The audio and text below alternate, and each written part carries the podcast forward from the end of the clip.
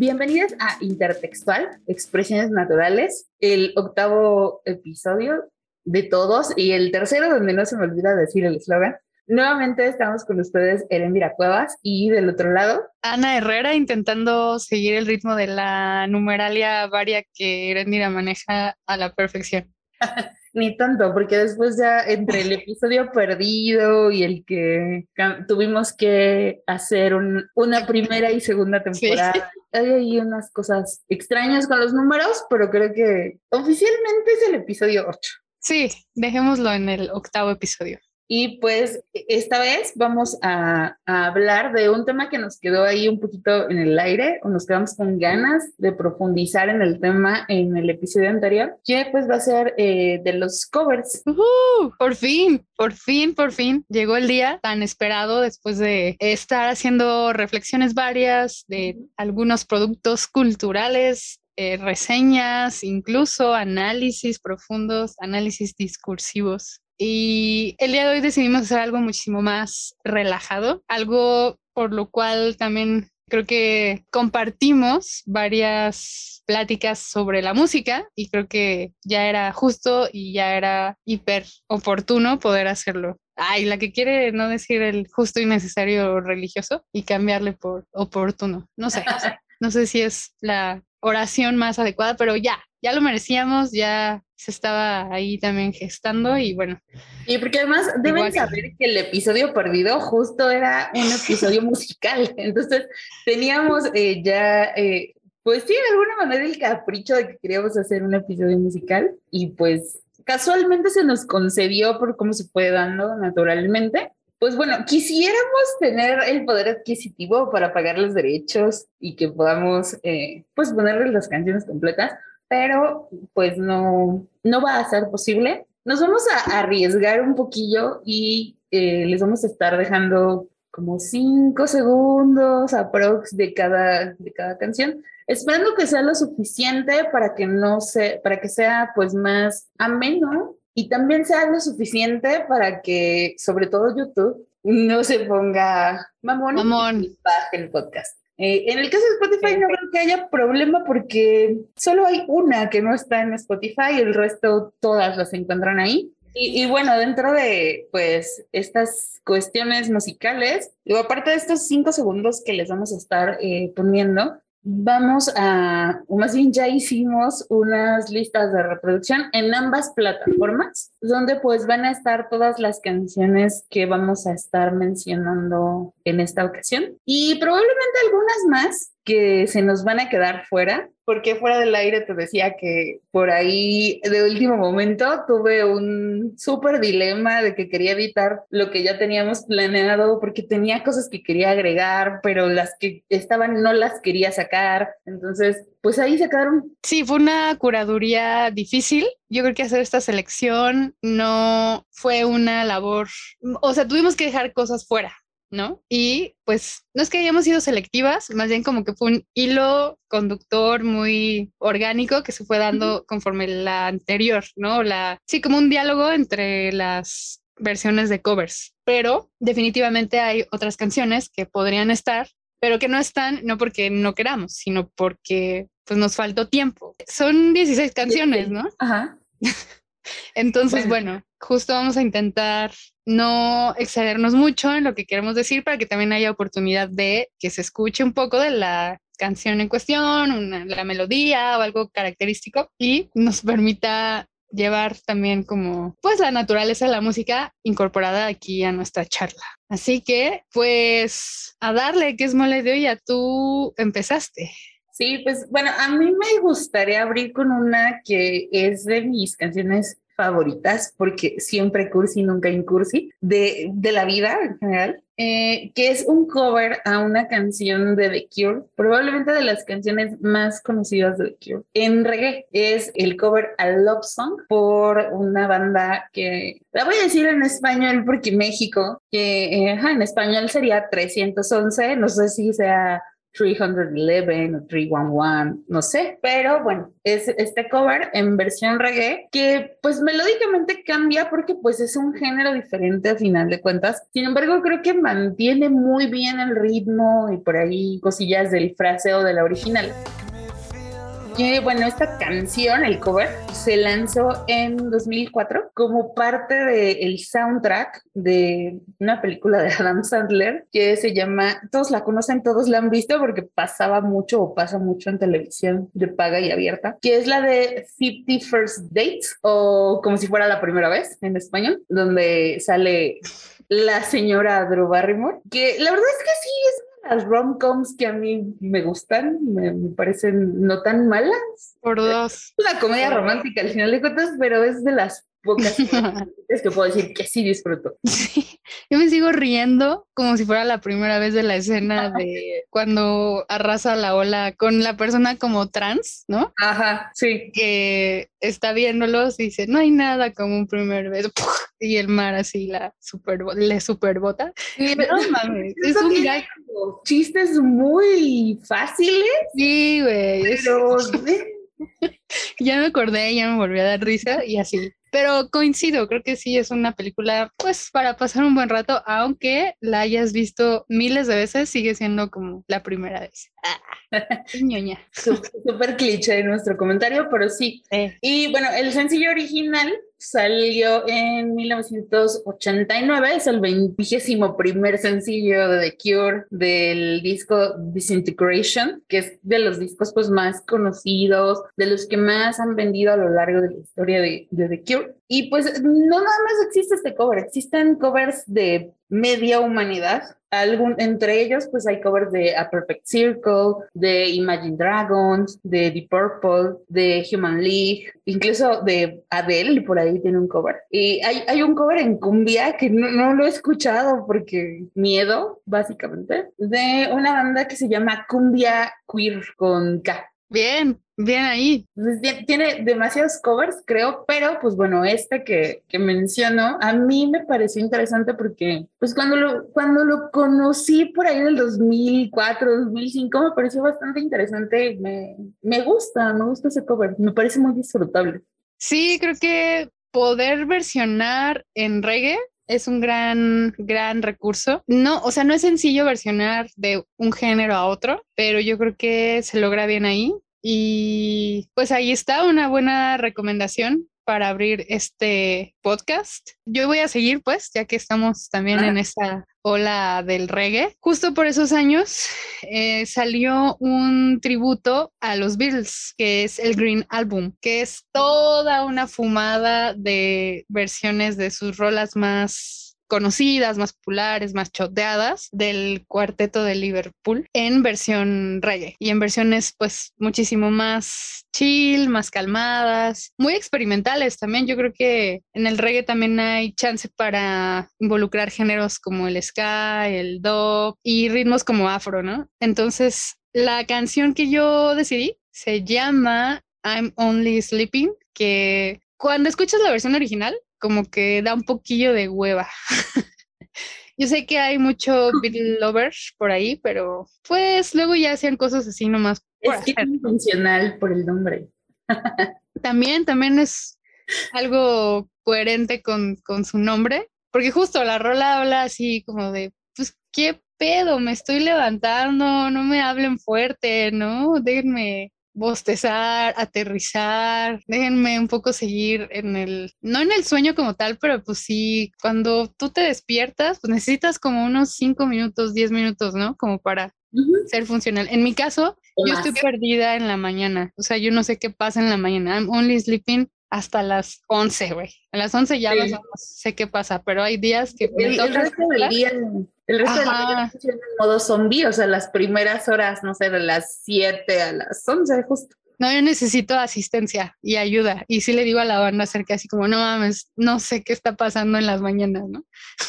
Sí. y esta rola habla de eso, ¿no? Así, pues, literal, como que les dice, Ay, solo estoy durmiendo y ya que estoy despertando, pues, ¿no? En la mañana temprano, como que no me griten, ¿no? Déjenme bostezar o cosas así. Y bueno, es original de, eh, la escribió el combo, el Lennon McCartney, que después ya se agarraron pues la batalla ahí y ya pues la bronca, ¿no? De los derechos también y pues estos temas del grupo. Y esta versión la interpreta Blues Motel, que son casi todos los que participaron en esta agrupación, en este disco, son músicos argentinos. Muchos son de quienes han colaborado con los Cadillacs. Hay mucha buena producción musical en Argentina que también busca hacer como transiciones al rock, porque ahí también le dan como chido al rock y al ska. Y este grupo de Blues Motel justo tienen estas influencias, ¿no? ellos son, pues ya están grandes, güey, sí, ya se ven así como medio dones, son de los ochentas y justo tenían como muchas influencias de los Beatles, de Liner Sinner y de CC Top. Lo que se ve en esta versión, porque empieza totalmente reggae y hace una transición al final y acaba muy punk rock, o sea, no termina siendo una versión reggae. Empiezan a hacer como pura instrumental y acaba así como en un beat más, más pesadito, pero no por eso no chido, ¿no? Más bien que transicionan como hacia su género. Entonces, eso me agradó mucho porque los demás covers de este disco es, es un buen disco, sí está como para agarrar un trip ahí chido y la mayoría de las rolas sí son así total, total, totalmente reggae, dub, poco ska. Hay muchos artistas también y están casi las rolas básicas, ¿no? De los Beatles. La de, la de Come Together tiene dos versiones. Está Lady Madonna, trae ahí un par más de, de las como populares, ¿no? Y e, esta me gustó porque creo que sale un poquito ahí de esa norma. Entonces, bueno, bueno, de la línea que llevaba como toda la, la, la el disco, pues, ¿no? Entonces, esa sería básicamente mi recomendación. I'm Only Sleeping de Blues Motel del Green Album, tributo a los Beatles. Yo, la verdad es que no, no la topo, ni la original creo que tampoco, porque, pues sí, honestamente no me gustan tanto los virus. Eh, conozco las, pues los, los super hits, los que todo el mundo conoce. Más allá, pues la neta no, porque, insisto, no me, no demerita lo que es como parte de la historia musical y de la cultura popular, pero en lo personal no, no es algo que, que conecte con ello. A pesar de que es como, sí, pues más más popero de, de, uno de mis gustos que mantuve en el closet muchos años, que fue eh, ajá, el pop. Mi, mi versión oficial, la versión oficial de mí misma, solo escuchaba, pues sí, industrial, rock, metal, cosas así, porque la pose ante todo.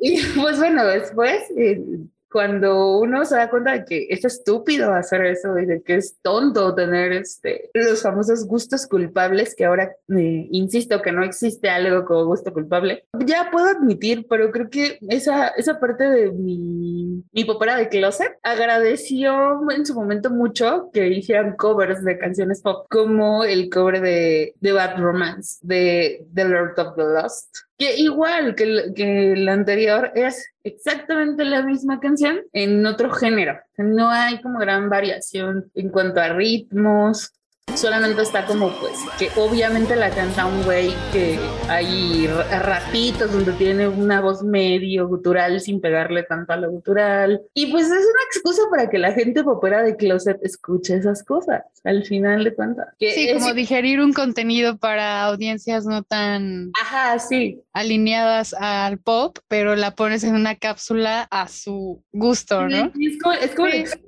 quiero escuchar Bad Romance pero no puedo permitir que nadie me vea escuchando a Lady Gaga, entonces voy a poner a Lord of the Lost y ya sigo manteniendo mi pose. Entonces, pero bueno, es una Sigo siendo cool, sigo siendo cool. Ajá, sí. Sigo siendo true por escuchar esto. Sí, antisistema. No, no se hagan eso. Es bueno, es una de las canciones más famosas de Lady Gaga, que es eh, pues de su tercer EP. Eh, y pues es como de, pues sí, las canciones que más pegaron de ella es una, una canción súper emblemática de Lady Gaga, que aunque no te guste Lady Gaga, la conoces. Y pues entre, la, entre los muchos logros que tuvo esa canción, además de ayudarle a despuntar su carrera de manera impresionante, pues fue que es la primera canción en YouTube que superó 200 millones de vistas que también, eh, pues en 2009, pues YouTube no tenía el tráfico que tiene ahora, entonces 200 mil vistas era muchísimo. Y pues igual ahí estuvo como en, en algunos tops en varios países, estuvo en los primeros lugares durante muchísimo tiempo. Y pues lo que, lo que te decía hace rato, ¿no? Pues es una canción que todo el mundo sabe que es de Lady Gaga, todo el mundo la conoce. Y es súper inconfundible. Iba a decir indistinguible, pero no, es otra cosa. Inevitable. También inevitable. sí, la verdad sí es muy pues característica de ella, como de una etapa, como de una generación, y yo creo que sí la puso en el mapa, ¿no? A la Lady Gaga.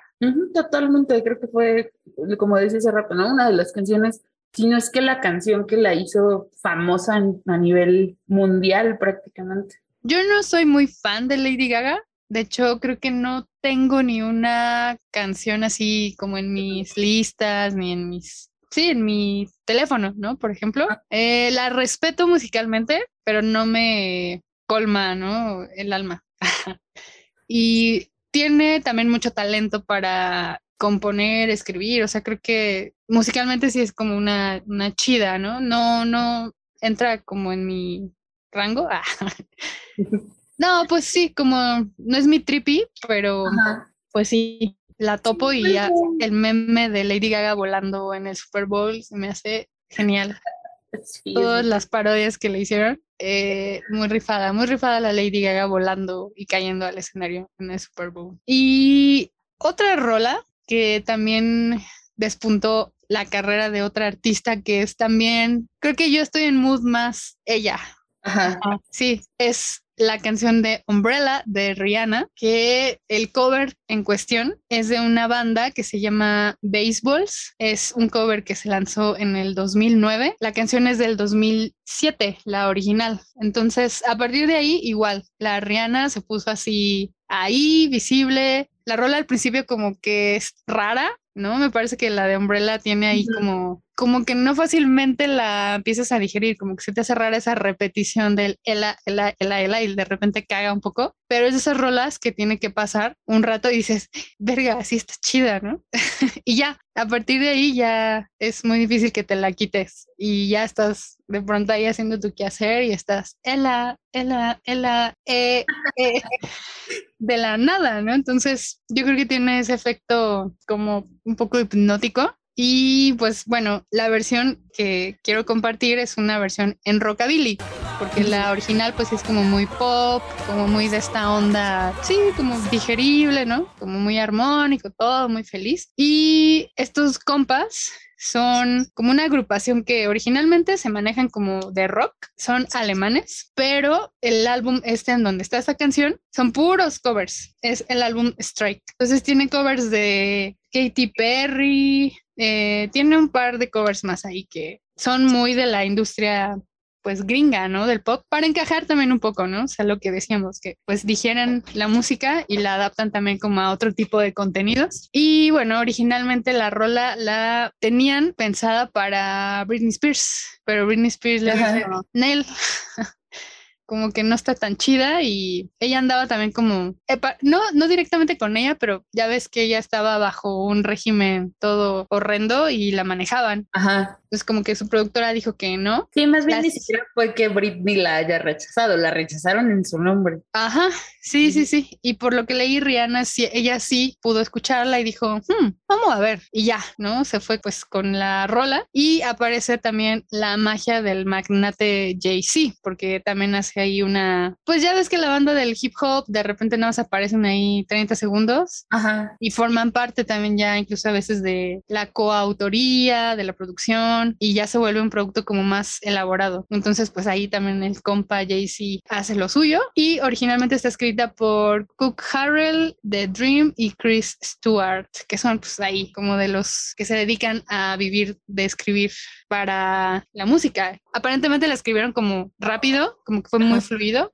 Y bueno, pues la ganona fue Rihanna y años más tarde de Baseballs, pues también se dieron a conocer así en el mundo, porque el video es muy de una boy band con morras ahí gritando y así, como si fueran los Beatles, pero de el rockabilly y pues traen ese estilo, ¿no? También de pronto se ven estas como tribus urbanas que andan bailando rockabilly, ¿no? Y se visten así, como muy sesenteras, sesenteros y como que se fueron ahí a incrustar esos compas. Ya no he sabido más de si han hecho otras cosas o qué, tampoco es como una banda que diga, ah, no, me gustan un ching. El cover sí me gusta mucho, debo confesar. Y ahí estuvo sí, es bueno, el, el, video me parece también como simpático, chistoso. Vi ahí un poquillo del video antes de, de la transmisión o de la grabación. Y sí, me, me, parece que está bueno. Habrá que escuchar los demás covers. Y pues, eh, pues siguiendo como un poco esto de, de la línea de música de morras, eh, yo me fui ahora por un cover de Emily Ottom, que siempre voy a hablar de Emily Ottom, perdón. Sorry, not sorry, pero sí, siempre voy a hablar de Emily Ottom,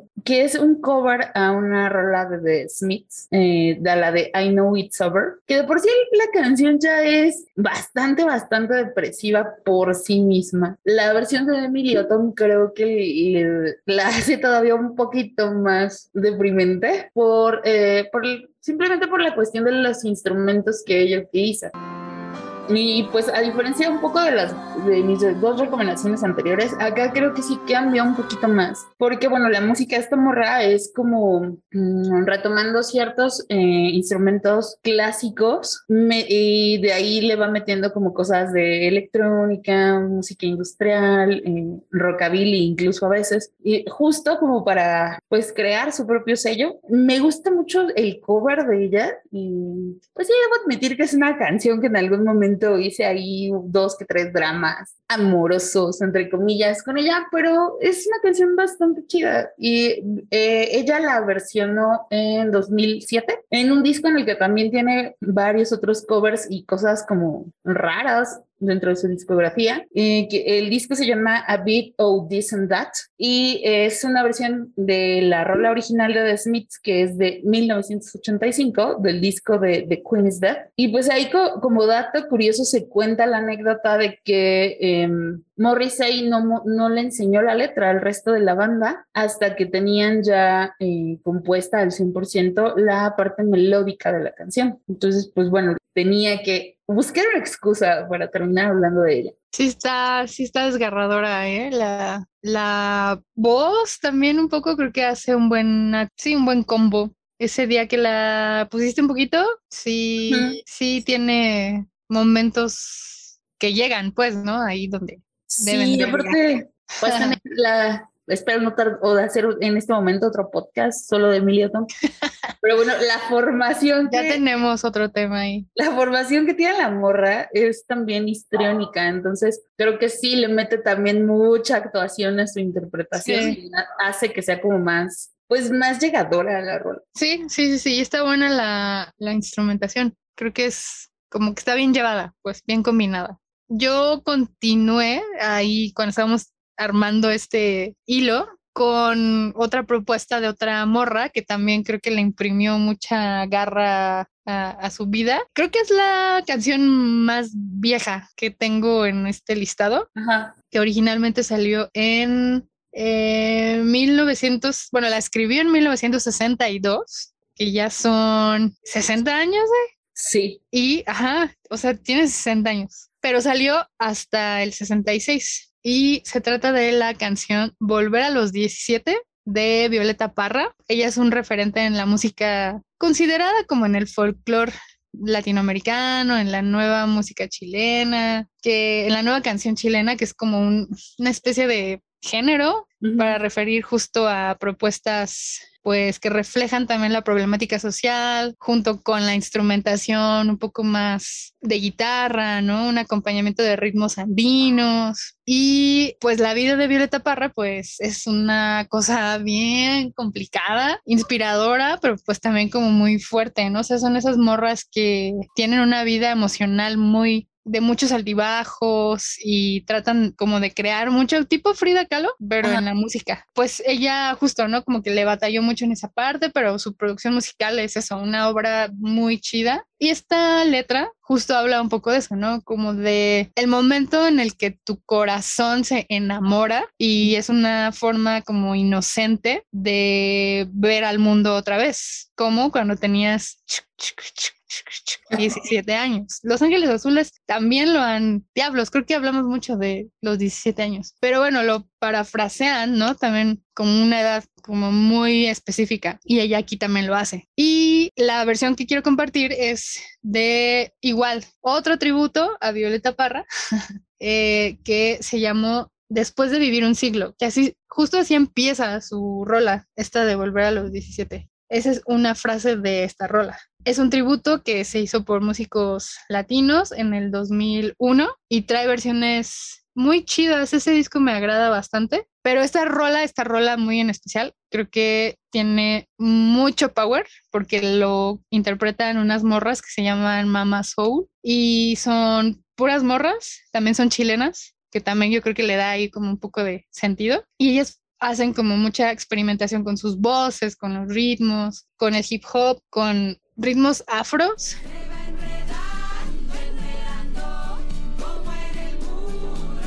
Y son como muy también contundentes, ¿no? Tienen como un sonido muy contundente, pero bonito, pues, se me hace como bien armónico, a pesar de que son varias, no me acuerdo cuántas son, pero sí que la experimentan ahí en, en esto de las armonías, en sus voces. Y pues bueno, siguiendo aquí con el tema de los tributos, yo fui por un tributo a una rola de básica de peda mexicana, que todos lo sabemos, todos hemos escuchado, todos hemos cantado también, pedos o no pedos. Es un cover a una canción de José José, a la de Mi Vida, que está en un tributo que se le hizo eh, por varios artistas. Hay versiones ahí de Julieta Venegas, de Natalia Lafourcade, de los Bunkers, de La Lupita, pues de muchísimas bandas de rock latinoamericanas, mexicanas principalmente.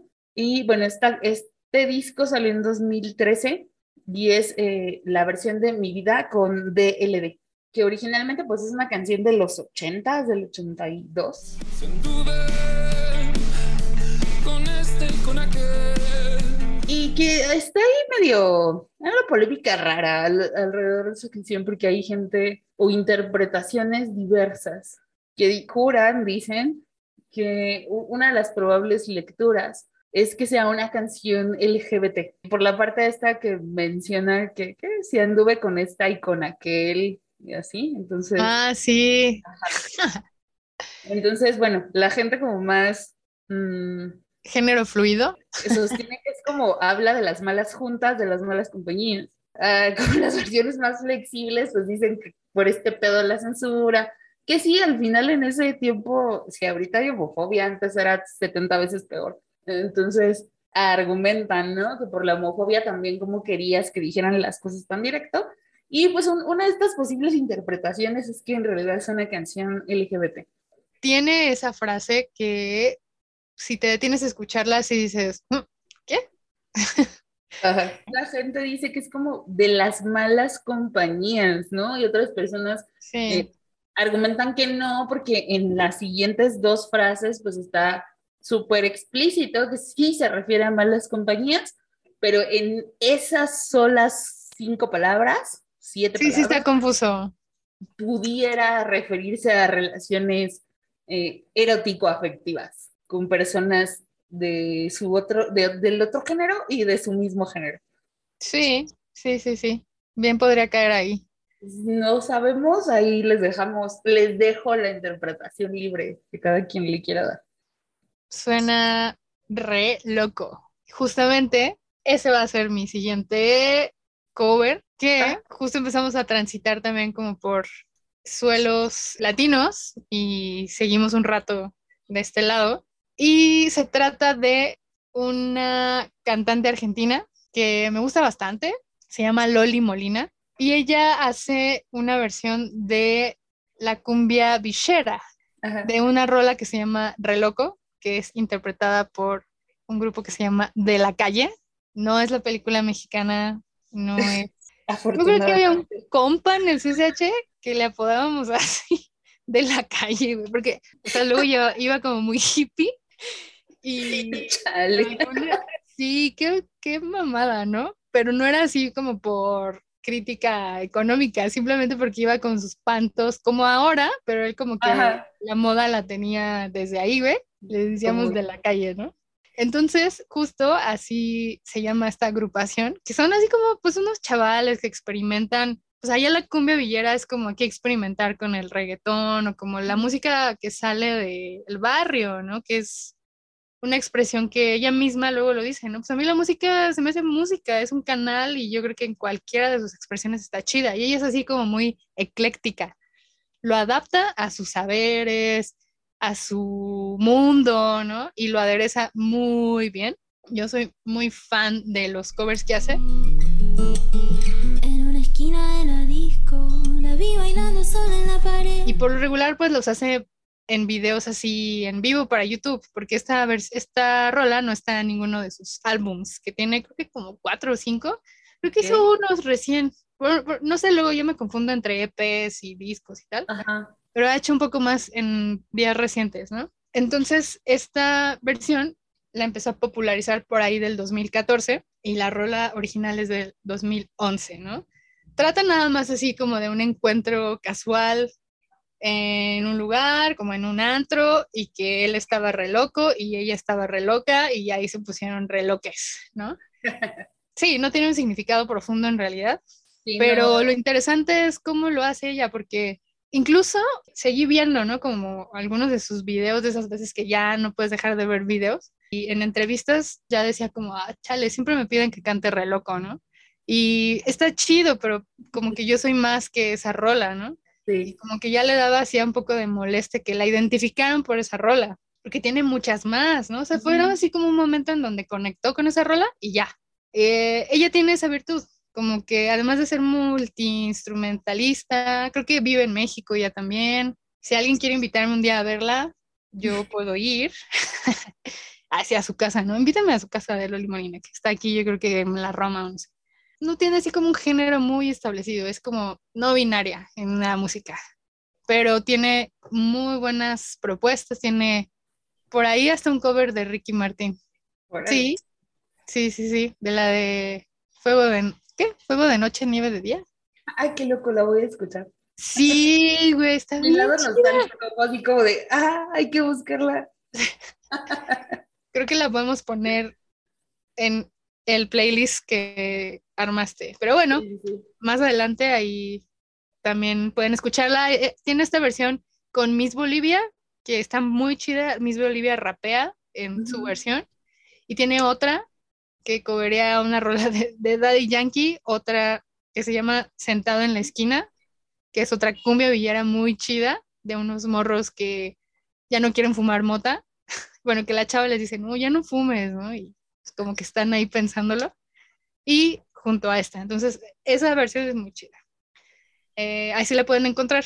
Reloco, sentado en la esquina y la de Daddy Yankee, no me acuerdo cómo La van a encontrar ahí en la en la lista de reproducción de YouTube. Esta sí no está en Spotify, entonces. Pero en YouTube encuentran varias, ¿eh? varias, Está. Entonces ahí, ahí está, por si le quieren dar una huida. Y pues bueno, mi siguiente fue ahí como, pues nomás por seguir en Argentina. Es un cover de Gustavo Cerati, otro del que siempre que tenga pretexto voy a hablar de. Es una canción que es un cover a una canción de The Police. Obviamente es una adaptación al español que grabó, es que si yo mal no recuerdo, o sea, un control dato exacto, pero yo me acuerdo que ya la escuchaba en Reactor, por ahí del 2005, 2007, algo así. Y pues bueno, la incorporaron a el disco tributo, el disco póstumo después de su muerte, que salió en el 2018 en el satélite Cerati, que en este disco hay un montón de versiones que tiene o colaboraciones con gente importante de la industria, pues sí, canciones que, con ellos.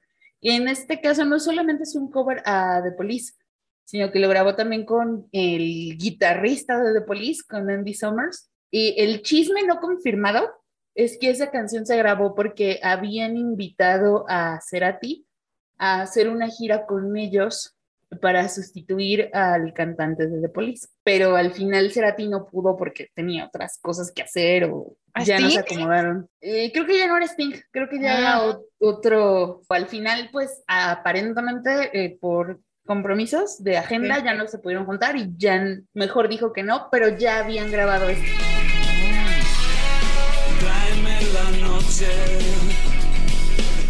Y pues es un cover a Bring Me, Bring Me on the Night de, o Bring Me the Night de The Police, que es del 79. Y pues hay como dato curiosillo, eh, la canción original retoma una línea de un poema de T.S. Eliot o T.S. Eliot, que se llama en inglés eh, The Love Song of J. Alfred Prufrock, o la canción de amor de J. Alfred Prufrock. El poema original es de 1900, de entre 1910 a 1915 aprox. Los temas nos, nos vuelven a jalar hacia eso, ¿no? Pero Más antaña que la de Violeta, entonces.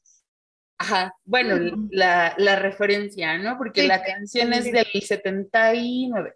Tener ahí como inspiración de otras cosas que se hicieron hace, uh, Cerati siempre está, ¿no? Y creo que el repaso de la música en la región hace una parada sí o sí obligatoria, pero pues porque también bien cósmico, ¿no? Ese compa. Intentaba colaborar también, ¿no? Así como con un chingo de bandas. Siempre andaba en el trip de la música, así siempre. Y tiene unas colaboraciones bien raras también de repente. Y bueno, desde lo más mainstream, como producirle toda el fijación oral a Shakira y hacer de pronto ahí participaciones en dos que tres rolas de ese disco y cositas así, pues tiene también ahí con otras bandas. Por ahí hay una, igual también la agrego ahí a la, lista de reproducción. No me acuerdo cómo se llama ahorita la banda, pero hay una como más electrónica donde también. ¿A poco? Ajá. Sí, pues sus discos ya de solista y esos de bocanada y como que tienen unos beats ya bien electrónicos, ¿no? Sí, era ya como, creo que su parte solista es mucho más experimental que lo que hizo con Soda. Bueno, ahí está esa recomendación también imperdible. Y yo seguiré haciendo parada en Latinoamérica, solo que ahora me voy hacia el norte y vamos a ir a Colombia. Con una rola que podría decir que es de las canciones que más pongo como mi alarma de despertador, junto con otras también del búho, porque pues ya sabes, ¿no? Que el búho es así de los básicos. Y se trata de Cumbia sobre el mar, pero es la versión, está muy cabrón, porque es la versión de otro DJ que él remixeó, o sea, él mezcló es del 2018. La, primer, la versión del DJ primero, digamos, es de Quantic, que es otro europeo que también les encanta pasearse por aquí, escuchar ritmos, quedarse un rato acá, es tener como un oído ahí como chido y poder llevarlo al escenario de la electrónica y yo creo que con buenos resultados, por lo menos Quantic, que se llama Will Holland, ha hecho cosas muy chidas. Pero bueno, esta banda ya también se van a Nueva York y ya hacen cosas como ahí más de estudio, ¿no? Pero bueno, aquí estuvo un rato y colaboró con músicos de acá. Tiene así como una banda aquí que se dedica a hacer como cumbias, ¿no?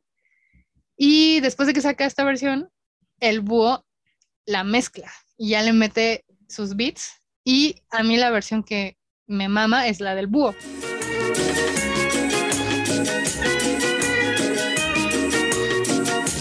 Eh, originalmente es una canción de Rafael Mejía Romani, que es un vato colombiano, que en 1962, también es del mismo año de la que escribió Violeta Parra, de la de Volver a los 17, le escribió, escribió así un viaje que está soñando que está en la playa, está en el mar, se duerme y de pronto se le aparece una morra que fue como reina de belleza de algo allá que se llama Marta, la morra. Y empieza así a viajarse el men y dice que vio bajar a la morra y junto a ella las estrellas bailaban y un himno de fiesta, así hay una historieta en buscando esta información, encontré como una ilustración que la narran como una historia. Está bien chida, güey. Está bien viajada. Haz de cuenta que parece como cuando le cantan a la sirenita, así la banda de que están en el mar y salen. La debajo del mar. No, la otra. Ahora la debajo del mar es muy buena, güey, también. Sí. que están tocando ahí las conchas, ¿no? Las estrellas del mar. Y... Sí, está bien buena. Tipo, tipo, pero un poco más arriba, ¿no? O sea, están como tocando instrumentos, sí, también las estrellas del mar, güey, así están como en parejas y todo está bien loca. Y bueno, la rola es muy buena. Yo creo que un gran trabajo del búho de Robin Perkins, otra más a su gran producción musical. Ahí está mi recomendación. Un clásico de la música colombiana también la han versionado muchos, muchos grupos. La pueden encontrar con otras agrupaciones. Creo que la básica es de la del Cuarteto Imperial. Está buena también. Obviamente tiene menos ritmos electrónicos, pero sigue siendo extraordinaria. Pues bueno, igual acá con, el título me recuerdo como así a los ritmos cumbiancheros. Y la, única que yo topo y de las pocas rolas que yo topo de, de cumbia, que antes, cuando era más, no hay más todavía para tan joven, cuando estaba muy chiquita, yo juraba que era original, esta, o sea, que la versión era de ellos. La de, ¿qué es la Sonora Dinamita? Creo que es Sí, creo que sí, a ver, ajá, la Sonora Dinamita. Tuve que revisar mis anotaciones. De, es un cover, pero en realidad, o sea, después me enteré que era un cover a una canción escrita por Calamaro para la banda, una de las bandas donde estuvo, de Los Abuelos de la Nada, que es la de Mil Horas, de 1983, salió la versión original, y luego el cover Cumbianchero salió en 1990. Entonces, Está bien buena. Eso explica por qué primero conocí el, el de las cumbias y después la original.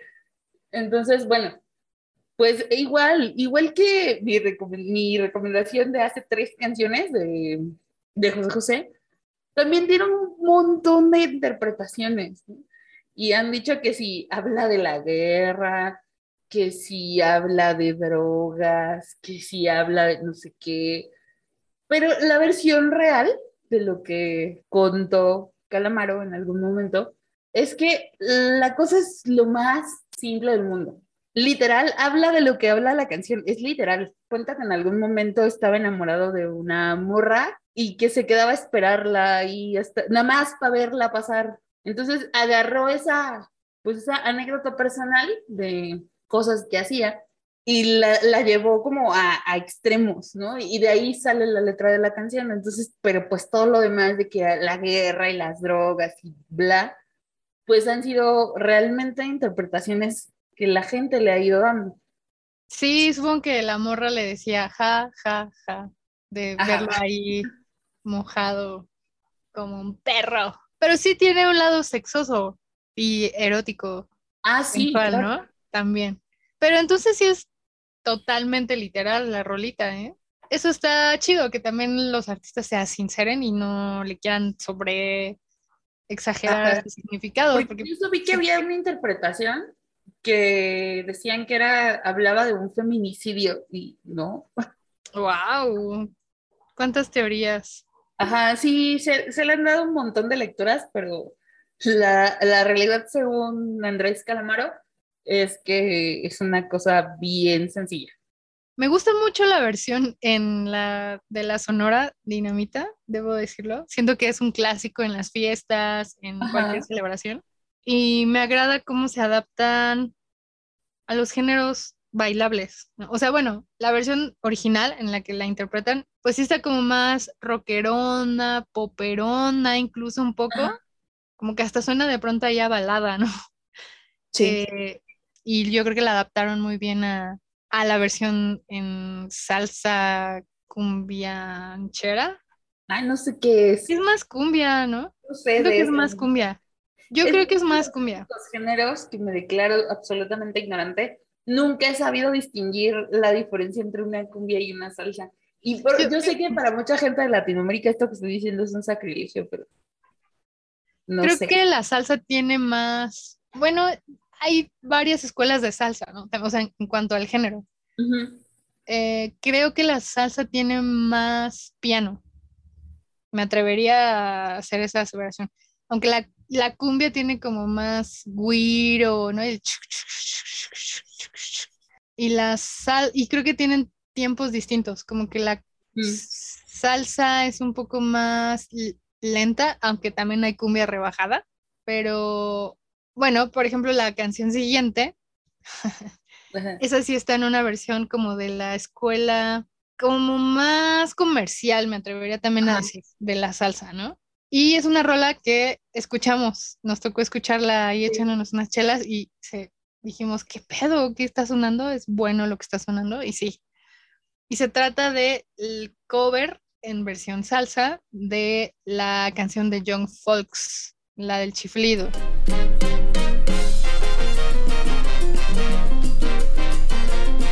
Y se trata de Williamsburg Salsa Orchestra, que son unos músicos como muy estudiados, se ve que sí les saben, ¿no? Como que a la parte teórica y que sí. como que también ya sean un poco, de pronto la salsa también tiene eso, como que puedes yacear o improvisar en base a un marco, ¿no? Una tonalidad. Está muy buena y no chiflan, no la chiflan. Entonces, la música hace el chiflido porque pues, como, como agrupación de salsa pues, tienen percusiones, tienen instrumentos de bien, bueno, sí, no sé si tienen como clarín o trompeta, creo que sí, pero tienen una orquestación, por eso se llaman pues salsa orquesta, ¿no? Porque son 11 integrantes. Destaca mucho también una vocalista, ¿no? O sea, que también como que tiene mucho el peso de la voz y pues un poco el arquetipo también como de la morra. Sí. Enfatar. Pero la, la, voz de ella, desde, desde esa vez, solo que no supe si atribuirlo al ambiente en el que estábamos, se me hizo bien interesante. Y ahora que la volví a escuchar, confirmo. Canta bonito, sí, sí, canta chido la morra. Y son de aquí también, son latinos, latinas, creo que creo que son dos morras o tres. La que canta, otra que está también de pronto haciendo coros y en el piano. No, creo que nada más son dos, son ellas dos. Y pues bueno, el, la versión original es del 2006 y este cover salió en el 2013, güey. Tiene rato. Ya tiene un buen de rato y, nos, lo acabamos de descubrir, ¿no? Así pasa, así pasa. Han versionado también, lo que han intentado hacer es como salir de este molde de por qué no vamos a versionar rolas de rock contemporáneo, ¿no? Que pues, también es un poco rock pop. Y tienen una rola de los Black Keys, tienen la de Lonely Boy, tienen la de unas de Arcade Fire, entonces es como un trabajo muy interesante y pues ya se la pasan tocando ahí en Nueva York, o sea, tienen como un nicho ya muy estable, ¿no? Porque obviamente es música que se baila, que de pronto es como un giro industrial musical popular allá, ¿no? Y, la gente va, baila, lo disfruta y chido. Sí, está, está bueno. Igual les anticipamos que bueno que no chiflan, porque van a estar esperando como nosotras ese día toda la canción, esperando el, el y, y nunca pasó en su momento debo decir que fue poquito decepcionante, pero ya después fue como de, ah, lo compensan bien. Y traducen, ¿no? La rola, de pronto hacen en español. Más bien, la rola está en inglés, ¿no? Y yo, luego ya la pasan al español un rato. hay pedacitos. Hay un rato donde improvisan, ¿no? Como en español. Sí, eso veo que, que hacen. Creo que la de Black Keys sí la hicieron toda en español. Ya no me acuerdo ahorita. Pero sí, pues también tratan de tropicalizar, ¿no? Y yo creo que está bien necesario hacerlo. Y bueno, ahí estuvo. Aunque sean como yo y no les gusten esos géneros, eh, sí les recomiendo que la escuchen porque ese, o sea, desde la primera oída a mí me, me, sorprendió muchísimo y me gustó bastante. Entonces, sí, háganlo. Sí, captura, sí hipnotiza. Sí, sí. Y bueno, yo saliéndome ya como un poquito de, de la onda de, de los ritmos, pero sin salir de, la región. Pues ya que estábamos en Colombia, pues regresamos hasta México. Y mi, mi siguiente recomendación es de Tijuana No, como una banda más de ska un poco. Es una versión a una banda del otro lado del mundo de eh, la canción, el cover es del 94 y es un cover a Spanish Bombs de The Clash, que la original es del 79, de uno de sus discos igual súper conocidos, si no es que el más conocido en este momento, del London Calling. Y se supone que la canción hace como eh, referencia o trata de ser como un homenaje a las personas que pelearon en el Frente Popular durante la Guerra Civil Española.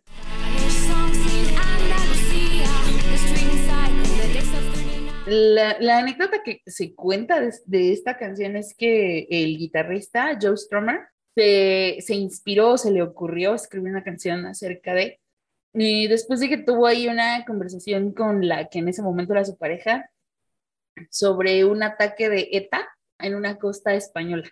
Entonces, de ahí viene como su, su principal fuente de inspiración para escribirla.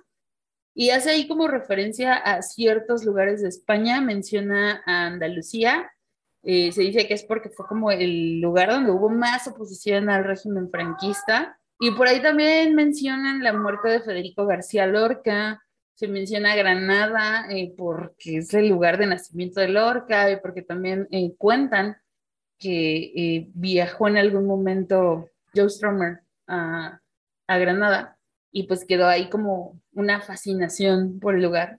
Pero el cover de Tijuana no se me hace también como bien interesante, no varía tanto de la versión original, pero pues está, está bueno escucharla de, de este otro lado, con una música un poquito diferente. Lo, lo, que sí cambia totalmente es que el mal español de, de Clash se subsana totalmente con la de Tijuana, no, por obvias razones. Sí, yo me creo que, bueno, escuchaba la versión de Tijuana, no, de pronto alcanzaba a escuchar como monjes españoles o monks monos, no, no sabía bien pues, ¿no? De qué, de qué iba, pero sí, de Clash The Clash luego jugado mucho, ¿no? Con incorporar el español. En la de Should I Stay or Should I Go también de pronto hablan de tengo frío por los ojos. Algo así, sí, sí, sí. Ajá. Y ah, bien cagado, ¿no? Pero... no me acuerdo, pero sí. Y sí, yo también iba a incluir un, un cover de los Kylax de The Clash. Iba probablemente a hacer Gongs of Brixton, pero lo podemos dejar en las recomendaciones porque es, eh, viene en una de sus rarezas de los Cadillacs. Creo que nunca tampoco la grabaron así como, como la de Should Stay or Should I Go, que también fue parte de la banda sonora de Stranger Things, creo que de la primera o segunda temporada. Y tienen la versión de los Cadillacs, que es muy buena, pero tienen esta otra de Guns of Brixton, que me parece aún mejor. Y está, respeta mucho el espíritu punk de, de Clash, que, que, que de pronto se me olvidan, ¿no? Ya no escucho mucho de Clash y eso, pero ahora volveré a escucharles porque sí que refrescan. Sí, siempre es chido tener ahí una rolilla de Clash. En este caso yo voy a cerrar con otro referente también. Es de un género que ya hablamos, que empezamos con este género. Y bueno, se trata del referente máximo del reggae, que es Bob Marley. También le hicieron un par de tributos. Y esta versión que yo escogí es una que interpreta Steven Tyler y Joe Perry, que son de Aerosmith. De esta agrupación también como rockerona. Y se trata de la canción de Roots Rock Reggae. Viene originalmente en un álbum de 1976 de Bob Marley y The Wailers. Y aquí la llevaron en este tributo que se llama Chant Down Babylon, que también participa mucha banda, pero esta canción en específico creo que es la mejor de, ese disco. Ah, la de Turn Down the Lights con Larry Hill también es muy buena. Pero definitivamente esta versión está bien chida porque incorporan como los riffs de la guitarra, como esa voz aguardientosa que de pronto le echaba el, le echa el Steven Tyler con el beat tranqui de, de reggae, ¿no? Entonces, eh, es una gran versión con la cual yo quiero cerrar esta emisión de los covers mm, que fueron encontrando un hilo conductual. No necesariamente son los covers que más, más, más nos maman. Yo creo que en específicamente yo sí traje aquí como tres o cuatro de los que me maman. este es uno de ellos, junto a la del búho, la de Violeta Parra y tal vez ah, lo dejo en esas tres. Ajá, top tres. Bueno, yo eh, ya eh, mi última, porque igual siempre yo tengo que buscar una excusa para hablar de Chris Cornell. Ah, sí, cierto. Mi última, última recomendación para esta lista es un cover a Thank You de Led Zeppelin. Para cerrar como empecé, ¿no? En la cursilería total. Es, eh, es un cover que hizo Chris Cornell en el 2007, que está incluido en el disco Carry On. Y pues bueno, la canción original es del 69, que es la primera canción que escribió completamente Robert Plant y eh, pues, ajá, como tenía que ser todo super cursi, la canción la escribió para su esposa. Y, pues la canción, la versión de Chris Cornell está, me parece muy bonita porque está en versión acústica. Y pues es la, es la voz de Chris Cornell.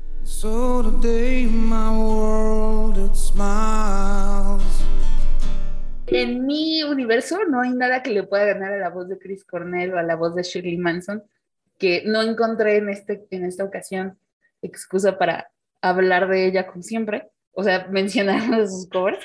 Sí tenía uno, pero yo no metí, iba a estar ahí en las listas, porque, ajá, como decía, ¿no? Se fue dando como el hilo conductual de una manera bien natural, o sea, fue así como de, ah, yo quiero hablar de esta, ah, y entonces, y fue como surgiendo, no hay como una, un criterio real de cómo escogimos las canciones, más que cómo fluyó. Sí, güey. Pero sí, sí hay esas, esas rolas consentidas, ¿no? Y que probablemente intentaremos colocar ahí en esa... Más bien lo haremos. Si yo, tuviera que escoger eh, mi top 3 sería obviamente eh, Chris Cornell, obviamente Emily Otton y eh, Gustavo Cerati. Bueno, sí, está bueno ese top 3 musical. Tal vez podemos extenderlo a top 5. Pues Muchas gracias por habernos escuchado en esta emisión 8. 8, ajá. De su podcast Consentido, intertextual, expresiones naturales. Y igual, bueno, les recordamos que nos pueden seguir en todas las redes sociales, YouTube, Spotify, para que puedan escuchar las playlists en Twitter, Facebook y TikTok. En todas estamos como Intertext Podcast. Si me quieren seguir a mí en lo personal, no publico nada interesante. En Twitter y en Instagram me encuentran como ere-cuevas. Yo, pues no, yo en realidad ya no hago nada más que de la chamba, pero bueno, está la página de Ecohistorias, está la red social ahí. Hoy no hablamos de medio ambiente porque ya nos merecíamos un relax de la ecoansiedad. Entonces le dejamos todo a la música y bueno, vamos a estar ahí en la producción. Eh, lo hablamos fuera del aire, me encantan usar esos términos. Sí, sí, sí. Lo vamos a estar colocando ya chido para que hagamos uso de la regla de los cinco segundos en las plataformas del sistema y mientras no nos den chamba en el IMER o en aire libre, pues tenemos que validarnos de estas estrategias. Pero bueno, síganos ahí en redes. Gracias por su escucha. Nos vemos, nos escuchamos en la siguiente emisión. Yo soy Ana Herrera. Y yo soy Erendira Cuevas. Gracias por llegar hasta aquí con nosotras y nos estamos escuchando. Bye. Adiós.